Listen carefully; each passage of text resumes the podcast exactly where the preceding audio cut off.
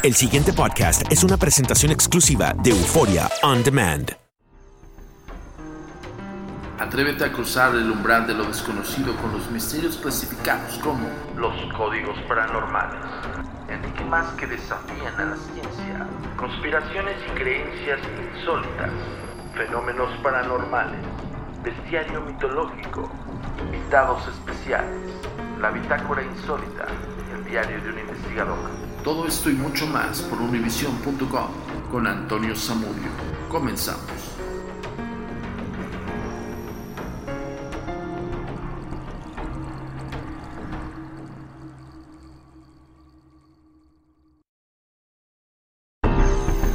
Hola, ¿qué tal? Bienvenidos una vez más a Códigos Paranormales, los podcasts de lo desconocido, cargo del servidor y amigo Antonio Zamudio director de la Agencia Mexicana de Investigación Paranormal, por supuesto los agentes de negro. Esto es traído como cada semana hasta ustedes por univision.com y por Foreign Demand.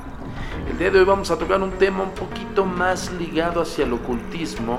Recuerden que tenemos talleres online que seguimos dando, impartiendo. Eh, todo corresponde eh, a, la, a mi Paranormal Academia, o sea, nosotros hemos hecho academia hace muchos años y justamente en estos momentos también estamos desarrollando estos talleres. Si quieres informarte más, te dejo el número WhatsApp 55 42 90 4107.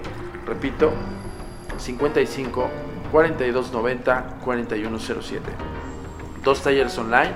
Uno es para el desarrollo del psique ¿Esto qué quiere decir? El desarrollo de facultades sensoriales. Si tú en un momento dado escuchas eh, voces extrañas, ves figuras difusas e incluso sientes presencias invisibles, puede ser que tengas facultades extrasensoriales. Y para esto debes de tomar un taller para el desarrollo de tu psique y saber cómo controlarlo. Principalmente eso, incluso para también bloquearlo. Entonces eh, nosotros en la AMI Paranormal Academia te enseñamos a cómo desarrollarlo y sobre todo, pues bueno, que tengas el control absoluto de tus facultades sensoriales. Ese es por un lado. Y por otro lado también tenemos el taller de ocultismo. En este caso es el instrumental de contacto con los espíritus. Todo lo que ya sea a nivel instrumental, pasamos desde la sesión espiritista convencional, tipo victoriana, hasta todos los elementos e instrumentos que han sido utilizados desde finales del siglo XVIII hasta nuestras fechas, incluso tecnología nueva que, pues bueno, de alguna manera son utilizadas por nosotros los investigadores para el contacto con el más allá. Entonces pasamos desde la sesión espiritista victoriana, como hace rato comentaba, hasta incluso tabla Ouija, sesión Momentum, péndulo victoriano, bueno, un sinfín, TCI, transcomunicación instrumental y un montón de, de instrumentales para el contacto con los espíritus. Bueno, si quieres aprender más de todo esto, ya sabes dónde encontrarnos y cómo hacerlo. Y si no, te recuerdo las redes sociales para que uno, precisamente, te informes de nuestros talleres. Ahí, estamos, ahí está implicada toda la información, pero también el número WhatsApp 55 42 90 4107. 55 42 90 4107. Si eres de otro país, si, si nos está escuchando Centro y Sudamérica, por supuesto en Estados Unidos, es más 52 1 55 42 90 41 07. Ahí está, y mientras te dejo las redes sociales para entrar al tema del ocultismo, nada más y nada menos de un código revelado y decodificado desde hace 500 años. Escucha con atención las redes sociales para que te comuniques con nosotros. Tu comunicación con nosotros es muy importante. Ponemos a tu disposición las redes sociales. Facebook, Agencia Mexicana de Investigación Paranormal. Instagram, arroba a mi paranormal-bajo y arroba.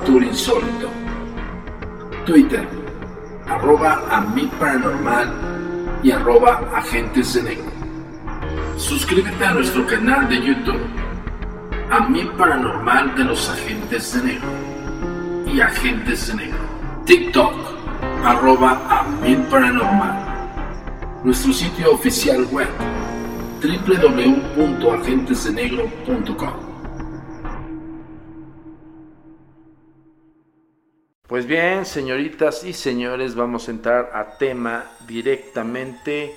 Esto es sustraído por un gran reportaje para la revista Año Cero, eh, el cual mandamos un gran saludo a, a, nuestro queridísimo amigo Enrique de Vicente, que fue director por muchísimo tiempo de esta revista Año Cero. Creo que todavía la, todavía la puedes encontrar en algunos puestos de revistas aunque me parece que también está en su versión digital, pero bueno, siempre sirve y funciona, yo les digo de antemano, tengo una colección vasta de esta revista científico paranormal, donde tocaban todo este tipo de temas y sobre todo pues documentales y, y reportajes bien fundamentados. La verdad es que altamente recomendable, año cero, todos nuestros amigos españoles les mandamos un gran saludo y a nuestro queridísimo amigo Enrique de Vicente.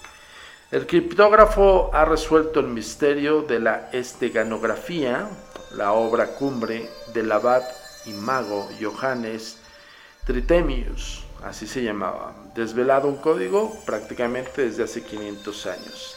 En 1499, un abad alemán escribió un extraordinario tratado sobre la comunicación con los espíritus, la esteganografía. Su autor, Johannes Tirtemius, fue un notable erudito y consejero de emperadores, pero también un mago y alquimista que influyó en Fausto, Agripa, Paracelso, Giordano Bruno y otros ocultistas. Su obra más emblemática, eh, que constituye un ejemplo excepcional de la magia del siglo XVI, es la insólita exposición de técnicas criptográficas que tras siglos de intensos fallidos han descifrado ahora un matemático norteamericano. O sea, evidentemente el ocultista ya había revelado una manera criptográfica para el contacto con los espíritus.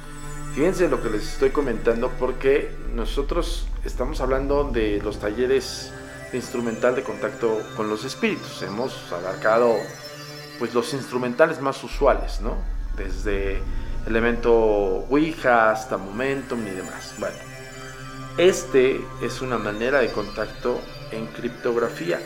Por lo regular no, abordamos estos temas para el instrumental, el, taller de, instrumental, primeramente en nivel básico eh, o, medio, ¿no?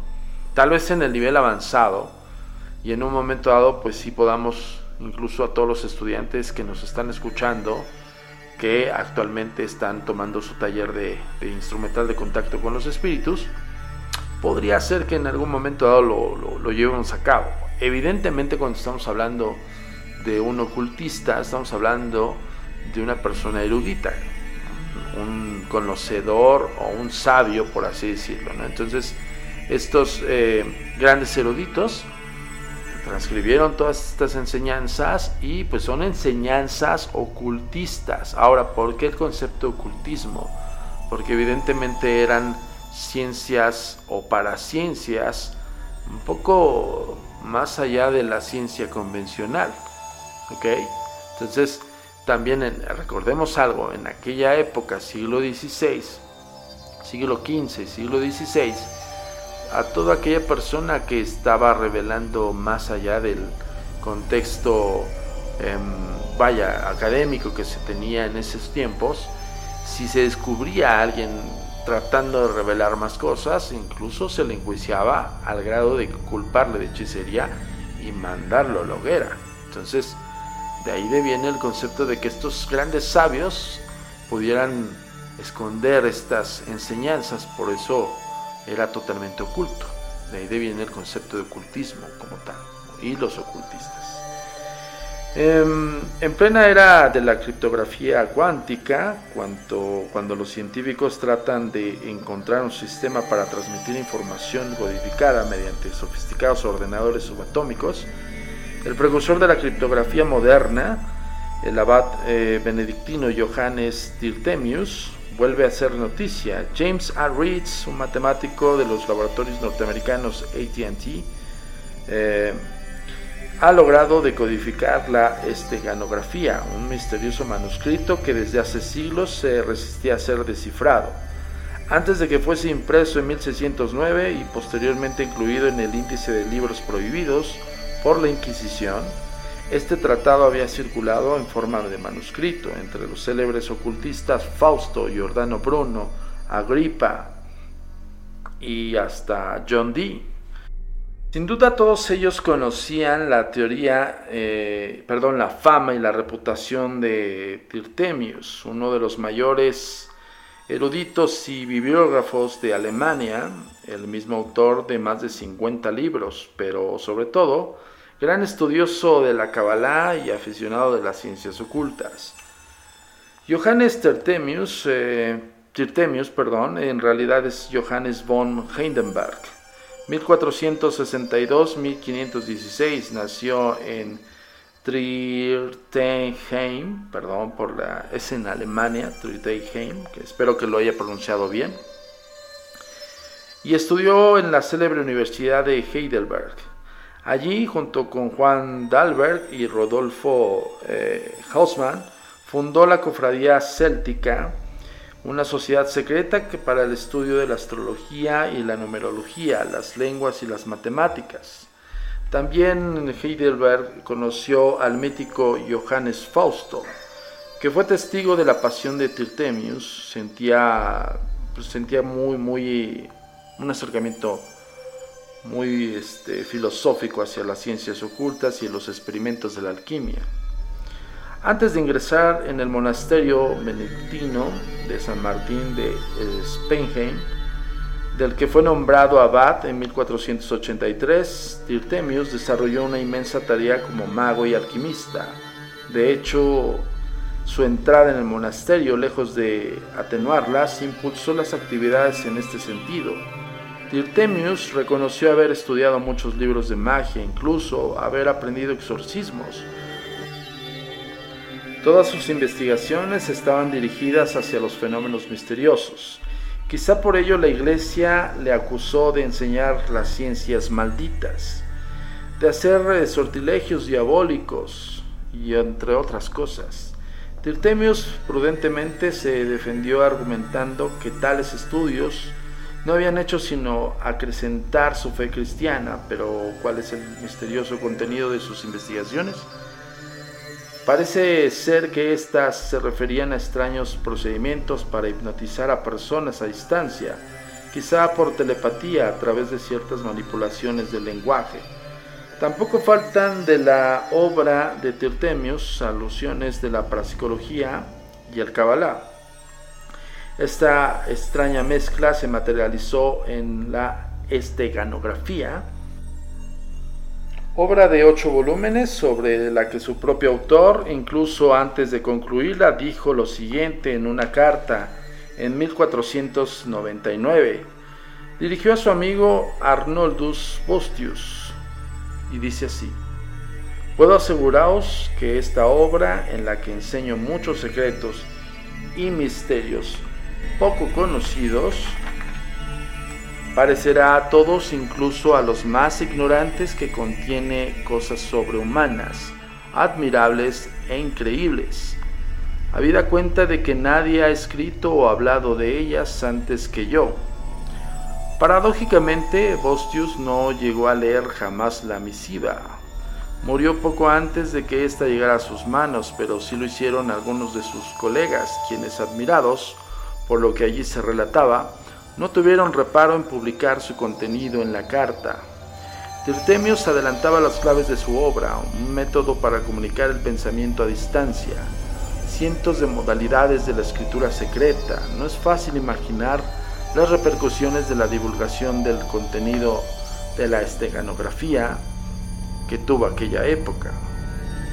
Tirtemius fue inmediatamente acusado de mentiroso y fabulador, esto en el mejor de los casos, ya que muchos pensaron que se trataba de una especie de agente demoníaco.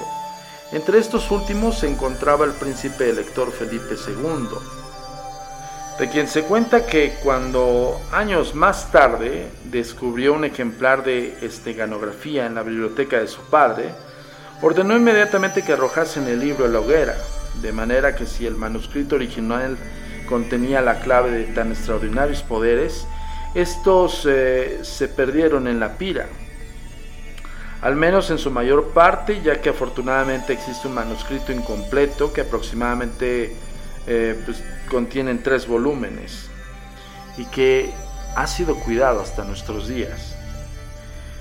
Los estudiosos de la vida y obra de Tirtemios coinciden en destacar sus excepcionales dotes de astrología y magia, señalándole como figura clave del movimiento ocultista. De él se dice que era capaz de fabricar oro alquímico y que conocía el secreto de la piedra filosofal. No es extraño, pues, eh, que Fausto, Paracelso y Agripa, los tres magos de Praga, sintiesen tanta admiración por el abad benedictino. La esteganografía había estado circulando en forma de manuscrito, no fue sino hasta 1609 cuando una imprenta de Frankfurt decidió publicarla. En su primera edición, este misterioso tratado lleva mm, la indicación, con privilegio y permiso de los superiores, aunque no figura en ella el obligado imprimatur. De manera que ignoramos de qué superiores, eh, de qué superiores se trataba. No parece lógico que estos eh, perteneciesen a la jerarquía eclesiástica. De hecho, al poco, de publicar, al poco tiempo de publicar su obra, aunque incompleta y expurgada, fue incluida en el índice de libros prohibidos por el Tribunal del Santo Oficio. Y es precisamente lo que les acabamos de comentar el por qué el ocultismo, el por qué ciencias ocultas. Traté de hacer un poco sintetizado el concepto del ocultista o del ocultismo. Y estos eran evidentemente ocultos porque se creían que eran pues escrituras malditas o, pues bueno, todo lo que estuviese en contra de aquella época en, el, clero, ¿no? Bueno, en, lo que es la, gran, la gran iglesia, ¿no? Bueno, pero ya Incluso aquí remite a la, concepción del, propio, del, Santo Oficio de la Inquisición. Pero ¿por qué la Iglesia Católica consideraba tan peligroso aquel libro? Esa es la pregunta que arroja al aire. Ya hemos mencionado que la esteganografía contenía un amplio catálogo acerca de ciencias más o menos ocultas y de métodos para escribir secretamente. Argumentos quizás suficientes como para despertar los recelos de la Iglesia aunque las intenciones y el afán divulgador del abad no parecen em, otros que los de un científico desinteresado y tal vez excesivamente racionalista para su época. Eh, sus coteanos le legaron la etiqueta de mago cultista, fama que se acrecentó tras su muerte, y todo ello pese a que Tirtemius insistió en que sus conocimientos no eran otra cosa sino magia natural. No he hecho nada que sea extraordinario, decía el abad, y sin embargo hacen correr el rumor de que soy un mago. He leído la mayoría de los libros de los magos, no para limitarlos, no, perdón, no para imitarlos, sino con el propósito de refutar un día sus malísimas supersticiones. Vean nada más hasta qué punto Tirtemius era calificado en su época eh, de mago, ¿no? O de, pues sí, de ocultista, profano de las sagradas escrituras, bueno, todo el concepto que se tenía en aquellos ayeres. Y él era totalmente racionalista.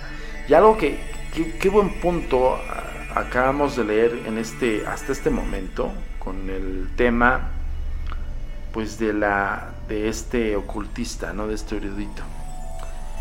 Y, nosotros, como Agencia Mexicana de Investigación Paranormal, cuando tocamos el tema de ocultismo, de verdad, es más, yo no lo voy a mentir, eh, los estudiantes que nos están escuchando, todo, todo lo que es la generación de, de, esta academia en este año y en el próximo, eh, nosotros estamos totalmente enfáticos a la cuestión racional, o sea, no enseñamos a, las personas a utilizar un instrumental de espiritismo o un instrumental de contacto con los espíritus por únicamente tener el, pues bueno, ¿cómo les explico? Es que no quiero escucharme tan, tan, tan subversivo, pero bueno, lo voy a decir tal cual. Pues bueno, no es tan banal la enseñanza que nosotros arrojamos para que alguien que quiera curiosear en el mundo de los espíritus. Nosotros formamos ocultistas. De hecho, de verdad, no lo miento. Eh, Ya cuando termine, en el caso de la generación de hace seis meses para acá, cuando terminen su taller de instrumental de contacto con los espíritus, se van a dar cuenta porque estamos, estamos eh, haciendo un semillero de nuevos ocultistas en 2020. O sea, de verdad se los digo en serio. ¿Y quieres saber más? Pues bueno, ahí están las redes sociales y ahí está también el número de contacto para que eh, pues te integres a esta nueva generación de nuevos ocultistas del 2020. Ok, seguimos. Y es que me detuve en este, en este pequeño detalle porque todos los que nos están escuchando de verdad es conocimiento. O sea, al final del día también los códigos paranormales son conocimiento. Eh, nosotros nos fundamentamos en, en bibliógrafos, este, fundamentamos en, reportajes bien elaborados con fundamento bibliográfico. Bueno, por eso insisto, cada vez que nos escuchas en Códigos Paranormales, siempre te vamos a insistir en que sigas leyendo libros, libros escritos, no propiamente, no, digo, no por demeritar los libros digitales, pero muchos Imagínense, pues si le metían mano a los libros de pasta, imagínense a los libros digitales. Entonces, sí te hacemos la indicación y, te vamos a seguir insistiendo en que busques eh, fundamento bibliográfico para que tengamos bien a bien todo lo que queremos estudiar y sobre todo, pues bueno, que esto es para el conocimiento universal, ¿no? En efecto, en algún tiempo más tarde eh, publicó a Antipalus eh, Maleficium Compremejus. Ok, voy a decirlo de nuevo. Digo, nosotros sabemos latín, pero no. Híjole, es más fácil escribirlo en un grimorio que este, leerlo o expresarlo a veces. ¿eh? Antiphalus Maleficium Compremesus, un tratado en el que clasifica maleficios, brujos y diferentes variedades de adivinación. Por eso le, bueno, le indicaban en aquella época o lo señalaban a, a Tirtemius como un hechicero, como un concepto diabólico. Pues bueno, ya explicamos el por qué también pues el Santo Oficio correteaba también a los grandes eruditos. Pero a pesar de las buenas intenciones del abad y pasión por las ciencias ocultas, parece desmedida em, un curioso pasaje de su biografía que apoyaba esta hipótesis. Habiendo sido invitado por el emperador Maximiliano para que consultarle eh, sobre cuestiones de su fe, cuenta Tertemios, logró em, que se apareciera el fantasma de María de Borgoña, difunta esposa de Maximiliano. ¿Tenía el abad poderes para conjurar a los muertos? Esa es la pregunta. Es posible, aunque algunas teorías más racionalistas ponen en duda esta posibilidad. Diversos investigadores que ponían en práctica con la ayuda de espejos y cámaras oscuras. Bueno, hay, hay un, sí, lo voy a comentar porque está aquí en, el reportaje, lo, pone a, connotación, eh, hablando de que Tirtemius logró invocar o logró hacer que se manifestara la esposa de Maximiliano, María de Borgoña, que estaba difunta, evidentemente, y pues bueno, lo que trata de narrar el, el reportero es justamente pues, que había muchos trucos. Digo, no vamos tan lejos, dependiendo de la tecnología de aquellos ayeres, mil, 1400, ¿no? 1400, finales del, siglo XIV. Entonces, y hay trucos también muy conocidos, que de hecho ese, es otro, otro podcast que vamos a realizar aquí en los códigos paranormales. Creo que ya, ya tenemos ahí algunos volúmenes acerca de los fraudes eh, psíquicos más pues más impactantes. Lo voy a hacer incluso, voy a hacerlo también en, en, el canal de YouTube. Este, creo que también sería muy buena, muy buen top, fíjense. porque yo he visto muchos cientos mil tops de fantasmas y brujas y luego la mayoría son puro choro, ¿no? Pero este, o pura mentira, ¿no? Como decimos de México es puro choro. Pero bueno, voy a hacer el top de los fraudes psíquicos más relevantes de aquella época. Pero bueno, eh, eh, ¿por qué estoy connotando esta, este concepto para, para detenerme aquí? Es que me acordé de eso porque hay un, hay un fraude de aquellos, de, estamos hablando del siglo XVIII, final del siglo XVIII, principios del XIX, 1890 y algo, ¿no? Y hablaban acerca de estas sesiones espiritistas con espejos cóncavos y con cámaras oscuras. Y hacían el efecto de proyector. Con luz de velas, imagínense, luz de vela en una cámara oscura y con espejos cóncavos. Entonces, con este efecto podría simular el ligero, muy ligero holograma de una persona, ¿no? O sea, podrías proyectar el ligero holograma de una persona. Y no se veían, evidentemente, cero que ver con la nueva tecnología que tenemos hasta el momento, ¿no? Con estos proyectores de lúmenes ya súper avanzados y que puedes ver la nitidez de la imagen, así ya casi en 4K. No, en aquellos ayeres, imagínense, o sea, 1890 y algo, en las cámaras oscuras, iluminadas con luz de vela, y este, y pues evidentemente ellos metían la luz de vela, principalmente pues para hacer la atmósfera, aquellos fraudulentos, pero hacían el efecto muy, muy chistoso porque lo hacían directamente con espejos cóncavos. Cuando hablo de espejos cóncavos, son espejos, por su palabra, yo creo que todos los que nos escuchan en Códigos Paranormal la entienden. Si no, voy a subir la imagen, eh, ya saben, a las redes sociales, para que veas de qué se trata eh, este sistema. Y este era un sistema totalmente fraudulento, o sea, lo que se quería es demostrar que había una manifestación espectral de alguien, pero bueno, ya les explicaré después y les haré un podcast relacionados con los fraudes más relevantes de fraudes psíquicos, así se le denomina. De hecho, ahí tenemos el libro, es un libro que lo pude conseguir en estas bibliotecas antiguas que me echó un clavado, de verdad, me aventé fácil medio día ahí, porque tenían muchos volúmenes de libros muy buenos y unos muy deteriorados también, que ya no podía rescatar nada. Pero este lo encontré casi me eché un clavado así en una alberga de libros con ese tema. Fue en el centro histórico, de verdad. Y me salió nada baratito, pero bueno, todo, todo es una inversión y la inversión del conocimiento no tiene precio. Qué buena frase me salió, chicos. Pero seguimos. No es la única anécdota relativa a las habilidades paranormales del abad. Se cuenta que en cierta ocasión Tirtemius, su discípulo Agrippa y tercer personaje cuya identidad se desconoce, alteraron el estado de conciencia de una tal Ana Sido.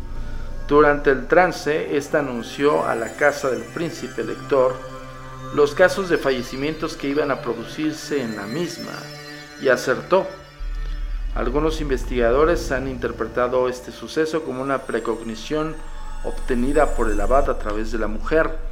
Ya hemos hablado también en otras ocasiones en los códigos paranormales acerca de que las entidades espirituales tienen videncia. Sí, señoritas y señores, tienen videncia los espíritus. Los espíritus pueden ver más allá de lo que nosotros dimensionamos como un presente presente, cuando yo hablo presente presente es todo aquello en espacio-tiempo que sucede en mi presente, ¿no? O sea, en el tenor de, por ejemplo, yo ahorita estoy grabando un podcast con ustedes, yo estoy leyendo un reportaje y a su vez veo todo el entorno de mi casa, la casa de ustedes, bueno, donde tengo la oficina de la agencia, evidentemente tengo la noción consciente de mi presente presente. Cuando hablamos futuro, presente es mi presente del mañana. Ejemplo, yo el día de mañana tengo cosas que hacer, tengo que eh, mandar correos, tengo que hacer videollamadas, tengo que hacer una entrevista. Ese es mi futuro presente. Sea, no estoy pensando en mi futuro futuro. Mi futuro futuro sería lo que voy a hacer después de la pandemia, ¿no? Por ejemplo. Ya queremos salir, entonces estamos todos idealizando. Uno, primeramente que, que sobrevivamos a esto y dos, que cuando ya tengamos afortunadamente que ya se están que ya se desarrollaron las vacunas y se está en, la campaña de vacunación, todo el mundo está, está incluso ya pensando en su futuro futuro. Es al punto en donde estamos llegando hasta ahorita, ¿qué vamos a hacer ya cuando afortunadamente podamos salir todos? ¿no? Ese es un futuro futuro, ¿ok? Entonces definámoslo así. Y aquí lo que eh, Tirtemios hizo con su discípulo Agripa, pues revelaron a, este, al príncipe electo pues, sus futuros fallecimientos por medio de una mujer, ocupándola como una especie de medium. ¿no? entiendo perfectamente el concepto de que las entidades espirituales lo más probable es que le revelaron todo esto. Y no lo dudo porque fueron acertados, ¿no? Bueno, sigamos. Otro de los tratados más relevantes de Johannes Tirtemius es de Stem secundeis, id es intelligis sine spiritibus, orbes post deum moventibus, es decir, de las siete causas secundarias o inteligencias después de Dios. Una cronología mística en la que se desarrolla una concepción cíclica de la historia de la humanidad, según su teoría emparentada con el eh, perdón, va de nuevo, gnosticismo, o sea, los gnósticos, los gnósticos. Pero estaba hablando de, de cómo hablar del ocultismo, gnosticismo. Y con la tradición hindú, siete ángeles, los siete genios mayores del Kabbalah, que corresponden a los siete ángeles del Apocalipsis de San Juan, gobiernan los planetas desde el comienzo de la creación, turnándose en el poder cada 354 años y cuatro meses y a cada época de silencio y oscuridad seguirá el reino de la luz y así sucesivamente.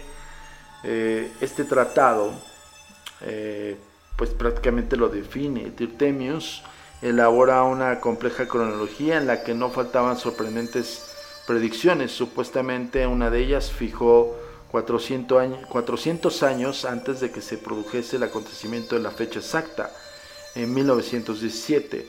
En la declaración de Belfort en la que pusieron las bases para la creación del Estado judío y esto fue totalmente acertado. Pero dejando a un lado Tirtemios ocultista, otra de las facetas más interesantes del abad alemán se refiere a sus investigaciones sobre la criptografía, a, a sus teorías sobre las claves de la transposición, que incluso en nuestros días siguen empleándose en la diplomacia y el espionaje. Buen ejemplo de ello es la eh, poligrafía, obra aparecida en 1518. La importancia de este libro, referido exclusivamente a las escrituras secretas, está eh, fuera de duda. De hecho, está considerado como uno de los más valiosos ejemplos sobre la criptografía moderna. Una de sus primeras ediciones puede contemplarse en Washington, en el Museo Criptográfico de la Agencia Nacional de Seguridad de los Estados Unidos.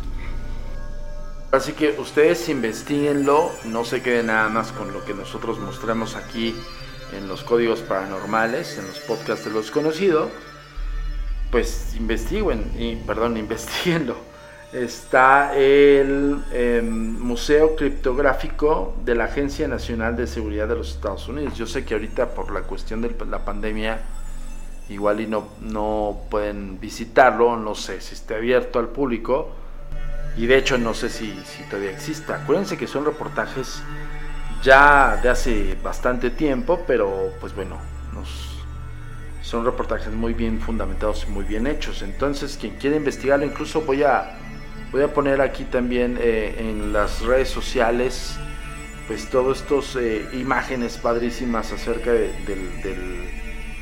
de, los escritos de Tirtemius.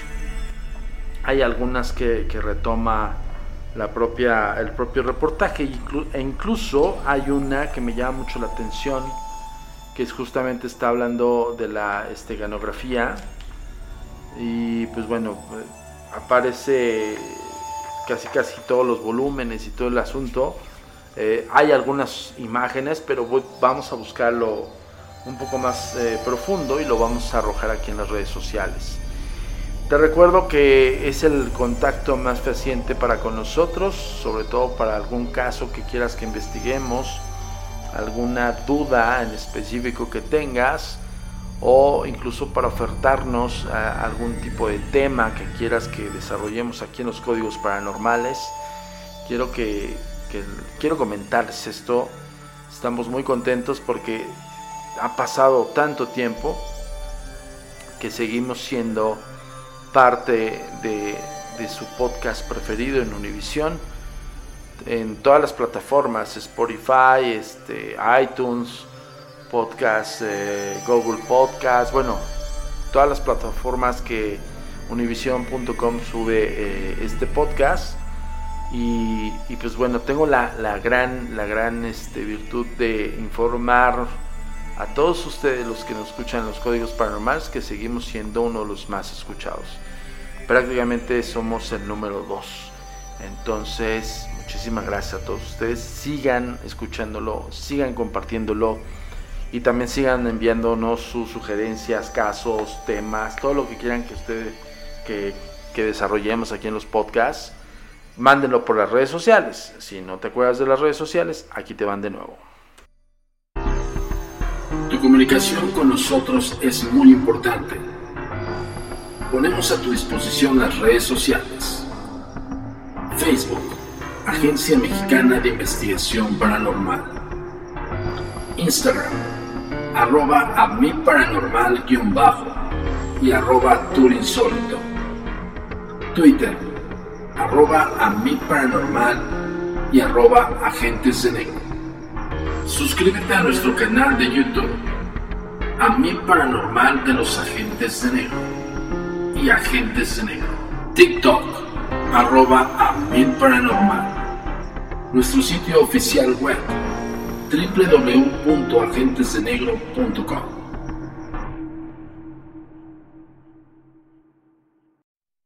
Ahí tienen las redes sociales para saber más acerca de nuestros temas y sobre todo, pues bueno, que cada vez que subimos un podcast de lo desconocido aquí a univision.com, evidentemente a su plataforma de AR19, pues este también subimos información a redes sociales. Quiero comentarte algo, vamos a tener el próximo año, estamos haciendo mantenimiento de la página agentesdenegro.com.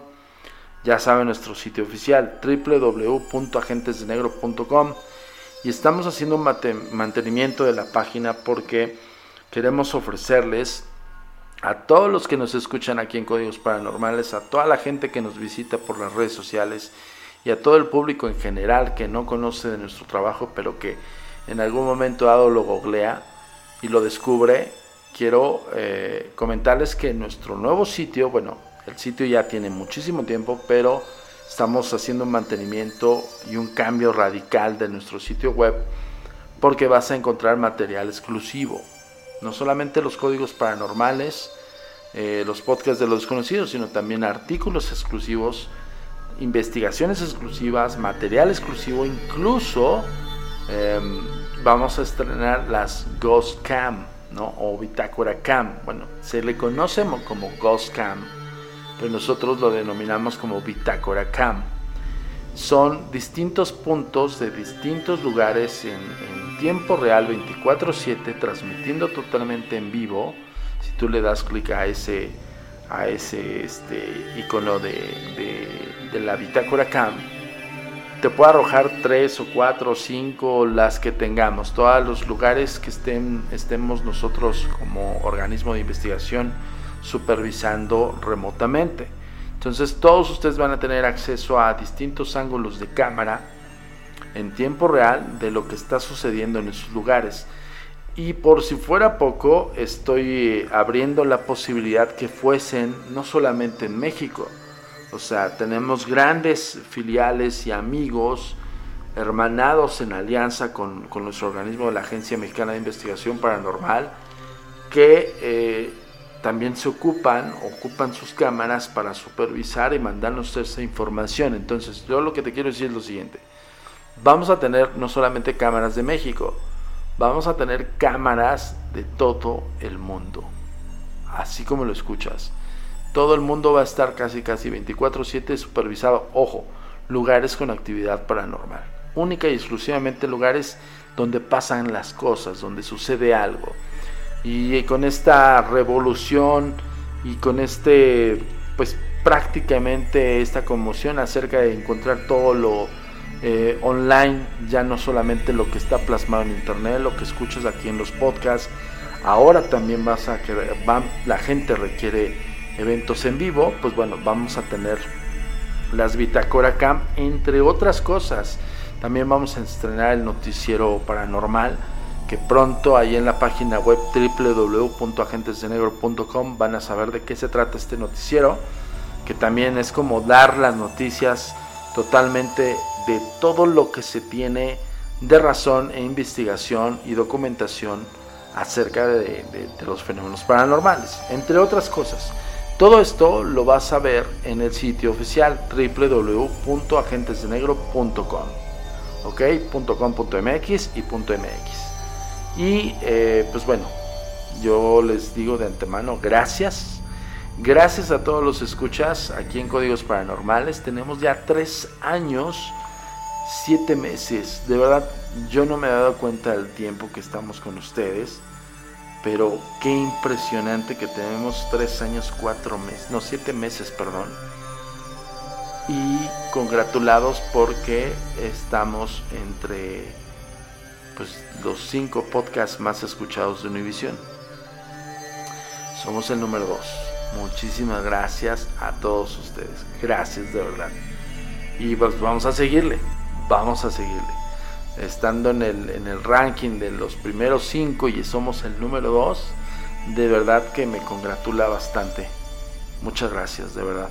Y espero sigamos aquí y que Univision sigan siga ofreciéndonos y dándonos este gran espacio. Al parecer, pues están igual de contentos que nosotros, porque pues bueno, tenemos ya tres años, siete meses con ellos. ¡Wow! De verdad que uno cuando, cuando se da cuenta y voltea hacia atrás dice, apenas uno se da cuenta del tiempo, ¿saben? Porque gracias al acercamiento que he tenido con todos ustedes que nos escuchan aquí en Códigos Paranormales, es muy gratificante que no ves el tiempo, sino más bien qué nos falta por documentar para ustedes. Pero bueno, ya vamos a terminar con el tema y vamos a entrar de lleno a pues la experiencia que nos atañe aquí en Códigos Paranormales, no solamente el gran conocimiento que tenía eh, Johannes Tirtemius, sino también que era un ocultista invocador de espíritus. Eh, la esteganografía eh, explicaba el argumento central de este tratado, era el exponer diferentes técnicas para enviar mensajes secretos a larga distancia.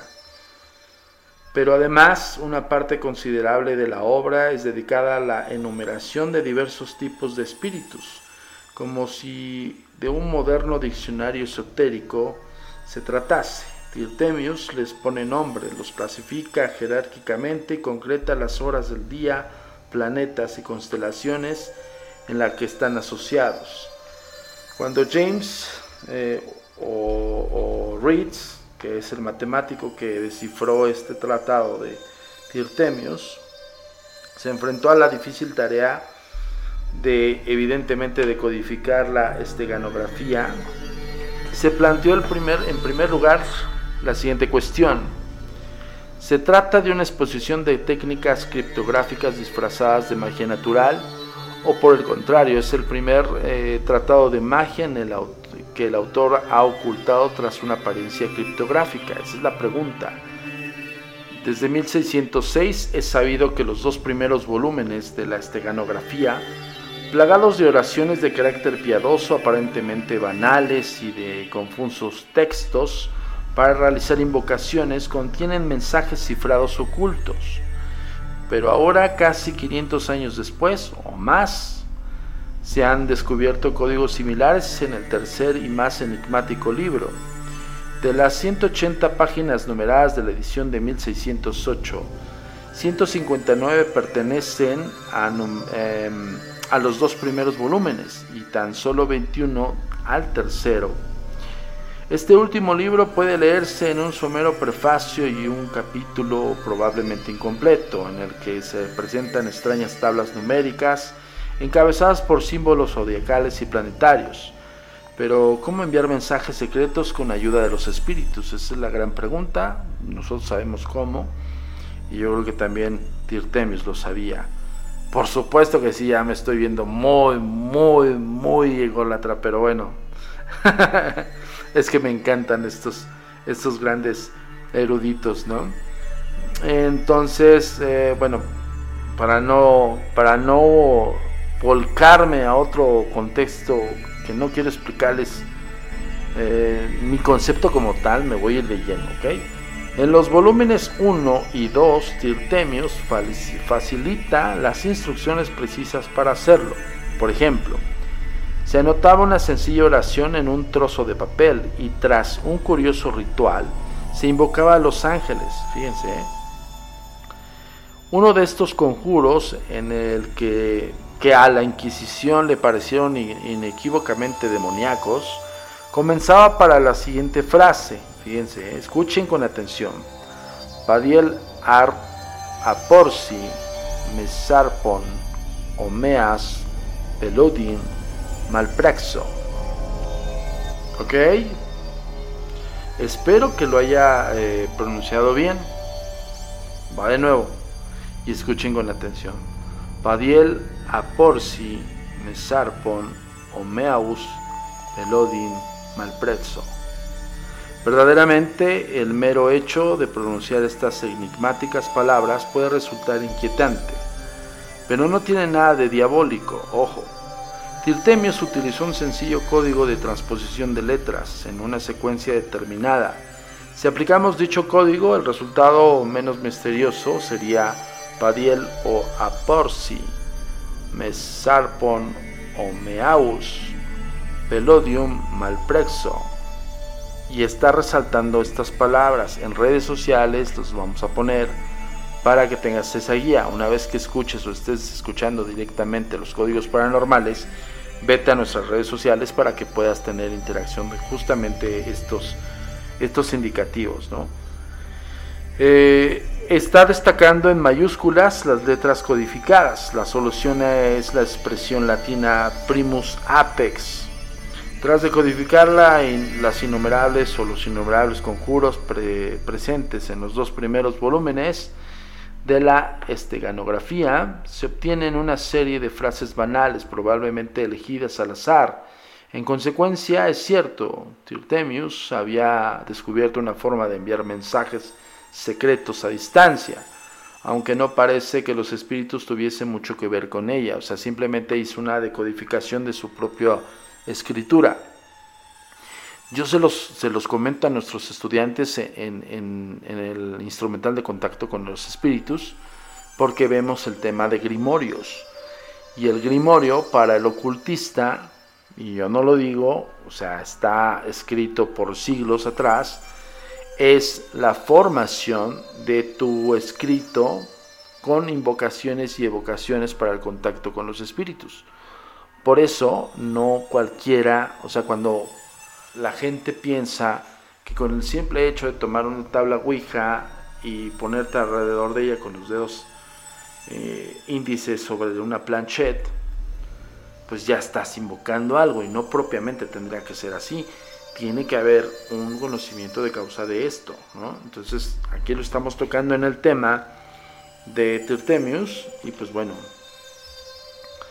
eh, sigamos, sigamos. No me quiero desviar, es que me apasionan todos estos temas, chicos y chicas. De verdad, muchas gracias por escucharnos. Ok, alfabeto inverso. Esto es algo del cual quiero que pongas mucha atención. Y si en un momento dado te quedó ahí hay como alguna dudilla, vuelvas a escuchar el podcast. Incluso lo puedes regresar aquí en los reproductores eh, donde lo sube Univision. ¿ok? El tercer libro de la esteganografía, con sus oscuras tablas numéricas, suponía todo un desafío para cualquier especialista de criptografía. Jim Reeds descubrió una abundante bibliografía sobre este campo en Alemania durante el siglo XVII. Comprobó que muchos autores incluían en los títulos de sus libros frases como justificando a Tirtemius. Una de, las, eh, una de estas obras se publicó en 1676. Su autor, Wolfgang Heidel, asegura haber eh, descifrado el código secreto del libro tercero, o sea, el tercer volumen de Tirtemius. Curiosamente, Heidel también utilizó un código criptográfico para revelar el contenido de sus investigaciones, de manera que nadie le entendió. Es más, muchos pensaron que Heidel había fracasado en su intento y simplemente que quedaría, em, quería apropiarse ilícitamente de un mérito que no poseía. No hasta 1996, cuando Thomas Ernst un investigador de la Universidad de Pittsburgh logró descifrar la verdadera naturaleza del código. Ernst o Ernest, que consultó sendas copias del manuscrito original de la este, esteganografía eh, en Alemania y en el Vaticano, publicó los resultados en sus investigaciones en 1996. Quizá por hacerlo en alemán y en una revista poco conocida, su valioso hallazgo no tuvo la repercusión que merecía. Fíjense, o sea, decodificaron el escrito de Tirtemius hasta 1996. Muchos eh, intentaron hacerlo, pero pues bueno, fracasaron el intento. Finalmente, Jim Breeds, el investigador de los laboratorios de ATT, después de transcribir el libro original, y, microfilmarlo para hacer compatible con su ordenador, resolvió el misterioso código de Tirtemius en tan solo dos días. En efecto, Ruiz descubrió que el abad benedictino había utilizado el orden alfabético al revés y que había asignado letras a números. La dificultad estribaba en que Tirtemius no había utilizado letras actuales como la K o la Y pero sí otras inexistentes en la actualidad. Tras eh, sustituir adecuadamente los signos, Ruiz se, se desentrañó a los mensajes más secretos y ocultos del entramado entre números y signos.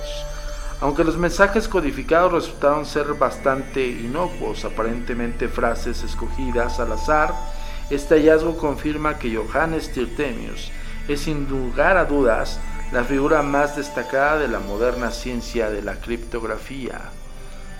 Y vamos a ponerte también qué es la criptografía en las redes sociales.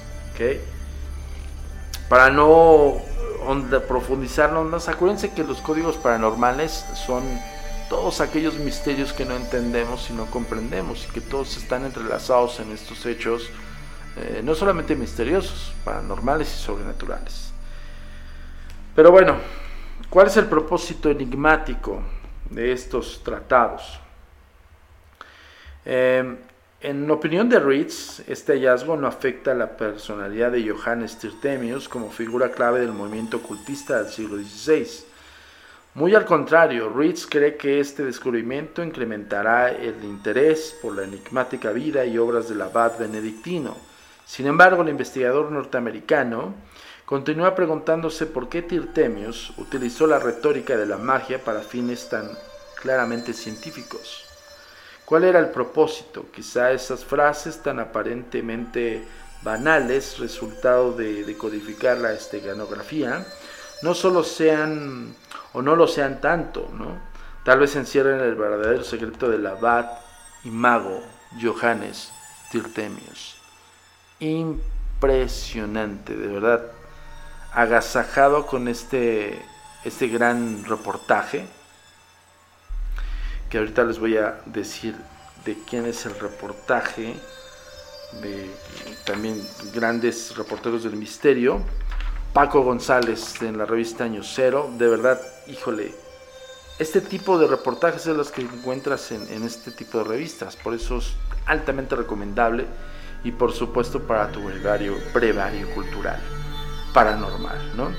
¿Quién es Jim Reeds? Pues te digo, es un matemático que ha decodificado la esteganografía.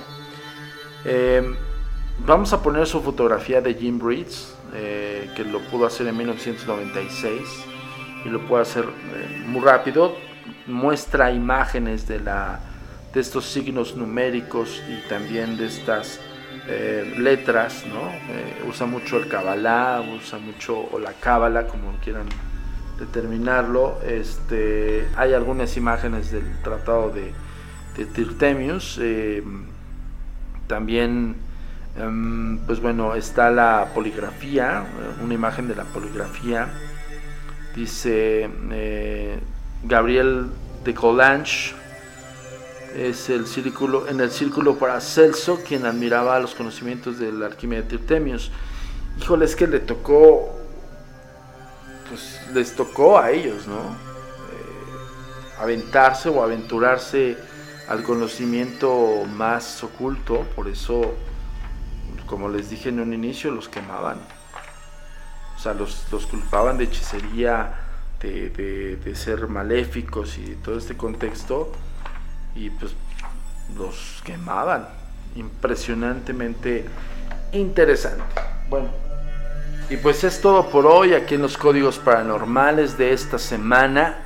Viene, eh, la próxima semana viene Navidad, y Año Nuevo. Y bueno, yo quiero comentarte, además de desearte una gran y feliz Navidad, entre todas las tribulaciones que hemos tenido, todas las personas que han trascendido, de verdad, hay que verlo no solamente como una lección de vida, sino también como parte de lo que es la vida como tal, ¿no? Eh, a toda la gente que ha perdido a alguien en, en esta pandemia, nuestro más profundo pésame y con sentimiento y con honestidad estamos acompañándolos, no solamente en su dolor, sino también en, pues en la tristeza que causa tantas muertes esta terrible enfermedad. De verdad que espero que sigamos escuchándonos aquí en, en los códigos paranormales. Esperamos seguir sobreviviendo y pues bueno, hacerte una enfática recomendación. Si estás en México, ahorita estamos en, un punto grave de la pandemia en México porque hay un hay una línea de contagios muy severa, entonces afortunadamente ya hay una luz al final del camino que es la vacuna y, hasta donde tenemos entendido pues ya están las campañas de vacunación en Estados Unidos, aquí en México eh, la próxima semana estamos ahorita estamos en 18 de diciembre, el 22 empieza la campaña de vacunación, hasta donde tenemos entendido, esperemos que sea lo más pronto posible y de verdad toda esa gente las acompañamos, no solamente en su dolor, sino también en tratar de que esto evolucione de la mejor manera y que sigamos escuchándonos aquí en los códigos paranormales por univision.com y de verdad gracias por estos tres años siete meses.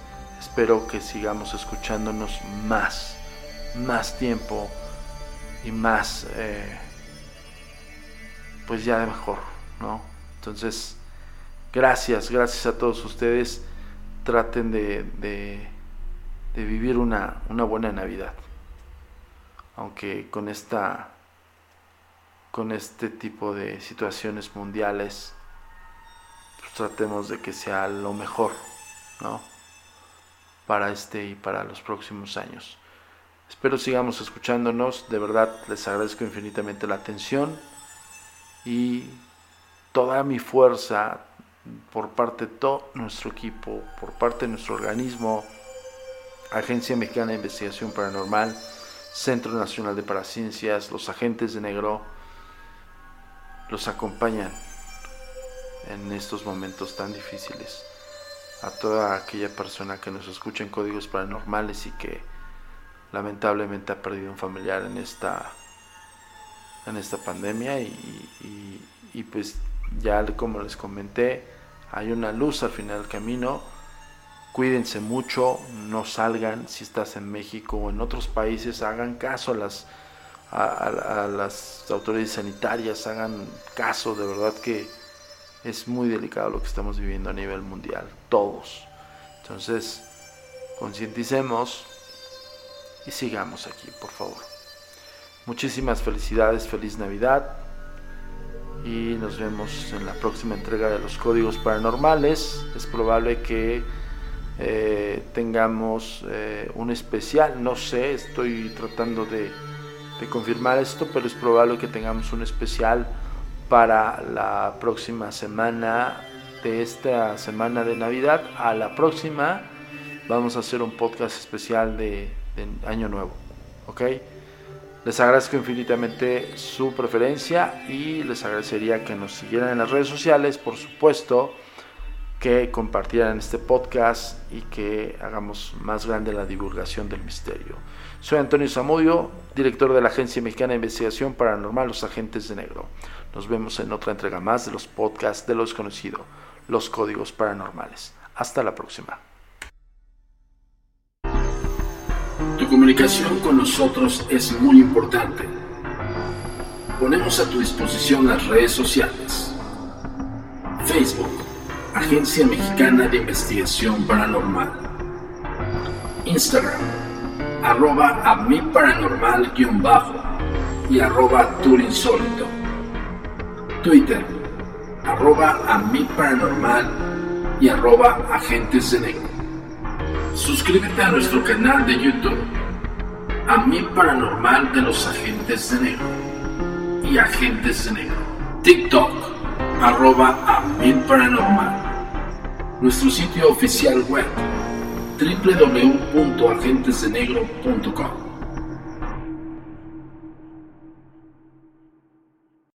El pasado podcast fue una presentación exclusiva de Euphoria On Demand. Para escuchar otros episodios de este y otros podcasts, visítanos en euphoriaondemand.com.